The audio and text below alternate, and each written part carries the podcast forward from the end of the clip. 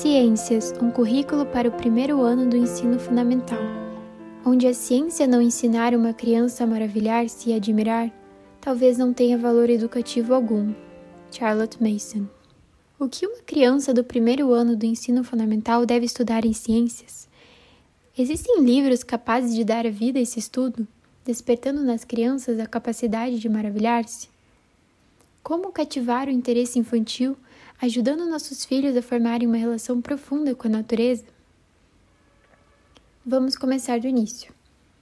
No primeiro ano, não se estuda ciência de modo formal. Charlotte Mason propõe que iniciemos com o chamado estudo da natureza. Mas o que é isso mesmo? Vamos lá.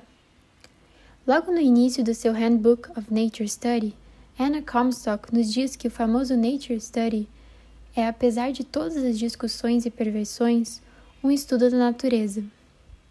Ele consiste em simples e sinceras observações que podem, como contas em um cordão, ser finalmente alinhavadas no entendimento e, portanto, serem sintetizadas em um todo lógico e harmônico.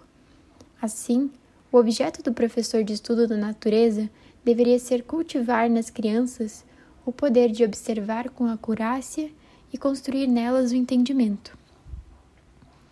O estudo da natureza cultiva a imaginação da criança, uma vez que há tantas histórias maravilhosas e reais que ele pode ler com seus próprios olhos e que afetam sua imaginação tanto quanto os contos de fadas.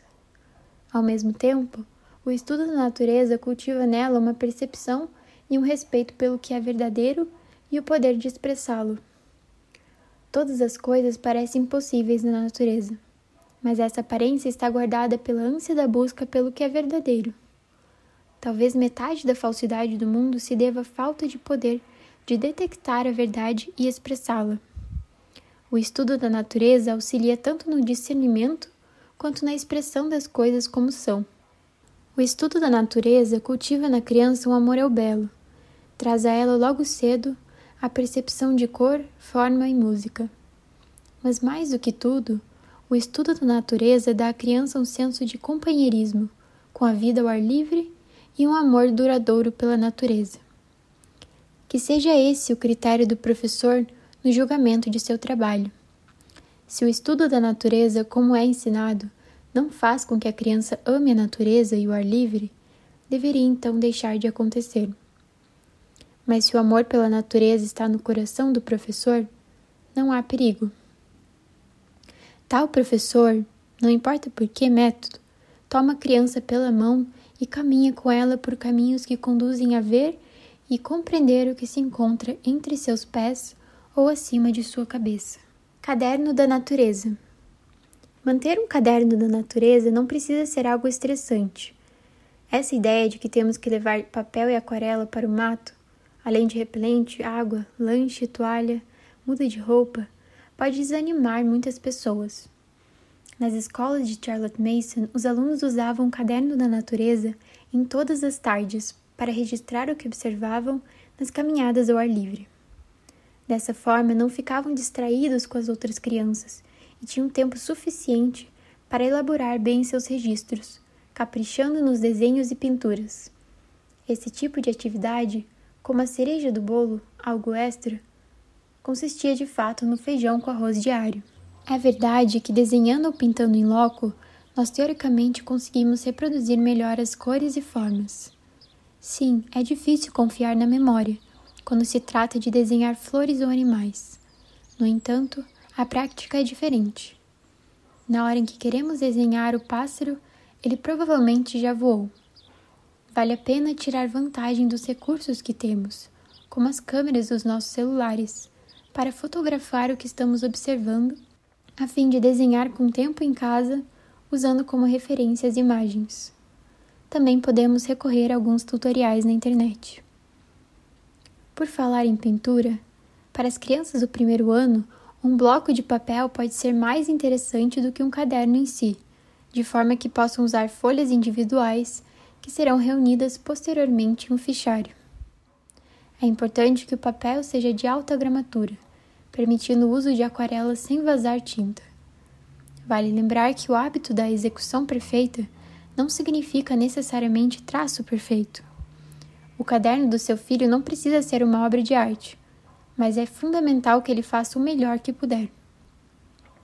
Uma ideia para caprichar ainda mais nesse registro seria ilustrar de forma bem bonita a abertura de cada mês, elaborando uma espécie de capa.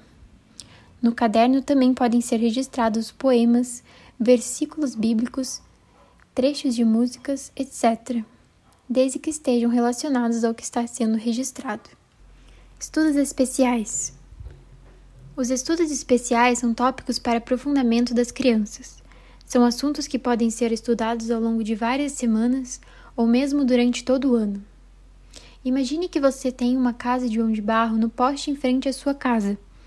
Você pode observá-los recolhendo barro de algum canteiro próximo, vendo as diferentes etapas da construção do ninho e os filhotes sendo alimentados. Os estudos especiais são sazonais e podem ser divididos de muitas formas. Por exemplo, frutas silvestres, pássaros e algum outro animal no outono, galhos de árvores, pássaros e algum outro animal no inverno, flores silvestres, insetos e algum outro animal na primavera.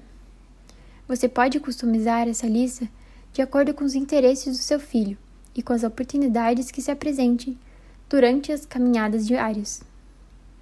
Se na sua região existem muitos dentes-leão e as crianças gostam de andar pela rua soprando, essa pode ser uma boa opção. Se seu filho é fascinado por algum inseto em específico, inclua isso na sua lista. Lições de objetos. Esse tipo de lição busca treinar o olhar da criança, ajudando-o a formar uma imagem mental do que tem diante dos olhos. Isso é feito através de perguntas, como as que podem ser encontradas nas lições do Handbook of Nature Study. Livros vivos. O uso real de livros de naturalistas, nature lore, nesse estágio é dar à criança deliciosos vislumbres do mundo de maravilhas em que vive, revelar os tipos de coisas que podem ser vistas por olhos curiosos e enchê-la com desejo de fazer descobertas por conta própria. Home Education, página 64. Os livros usados para estudar a natureza têm como objetivo ajudar a criança a estabelecer uma relação profunda com o objeto de seu estudo, despertando nelas a capacidade de maravilhar-se diante da criação. Não são livros que enumeram listas de fatos sobre animais ou plantas, mas apresentam essas realidades de forma viva, geralmente através de narrações. São de grande ajuda para estudos especiais.